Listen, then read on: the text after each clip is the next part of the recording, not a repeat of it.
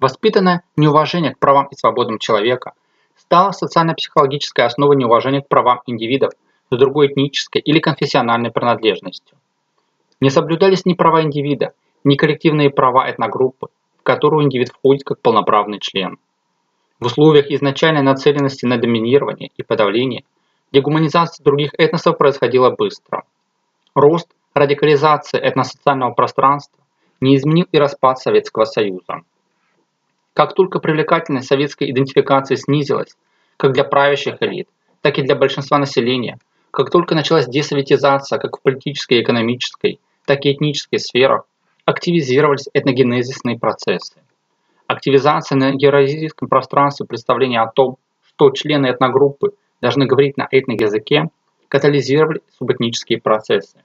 Они во многом поддерживаются тем, что главным межэтническим противоречием, порожденным распадом Советского Союза, выступает превращение русского народа в разделенную нацию и разделенный народ. Ссылка 462. Руткевич. Теория нации. Философские вопросы. Вопросы философии. 1999 год, номер 5. В течение одного-двух поколений вполне возможно формирование калининградской идентичности. Ссылка 463. Очкасов. Региональная идентичность в российском политическом пространстве. Калининградский казус. Политекс, 2005 год, номер 3. Западных россиян. Их повседневный русский язык испытывает сильное лингвистическое влияние польской речи.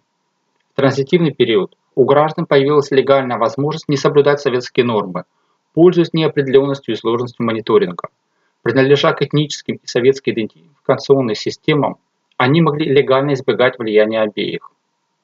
Этно идентификационное адгезионное якорение советскости и русскости стало одной из причин того, что в республиках десветизация сопровождалась дерусификацией. Для многих националистов русский язык стал восприниматься как последнее наследие Советской империи – которым нужно было покончить. Политическое стремление к дерусификации не всегда обосновывалось рациональными аргументами. В Чечне политика отказа от русского языка реализовывалась, несмотря на сильную языковую ассимиляцию чеченцев.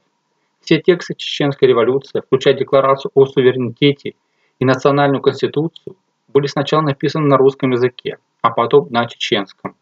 Ссылка 464. Черпакова Этнические стереотипы в русско-чеченских отношениях. Южнороссийское обозрение, 2009 год, номер 59. Этномаргинальные группы, которые не могли самореализоваться в рамках социалистической системы понимали, что советскость больше не является охраной грамотной от этнодискриминации, стали чувствительными к новым возможностям. Для них отрицание советского прошлого прошло относительно легко. Развитие государственности РСФСР нового типа – стала попыткой республиканской власти отказаться от принятия на себя груза конфликтогенной исторической ответственности и отвязать советскость от российскости. Ельцин, его сподвижники и союзники стремились отделить российскую идентичность от советской принадлежности в политической сфере, развивая такие этносимвольные маркеры, как дореволюционный государственный флаг и герб, новые государственные даты, включая празднование Дней суверенитета, Конституции и тому подобное. Однако попытка выстроить новый национальный идентификационный проект российскости как политического идеологического противостояния советскости закончился неудачей. Одной из причин является перегруженность общественного сознания советскими маркерными символами и институтами.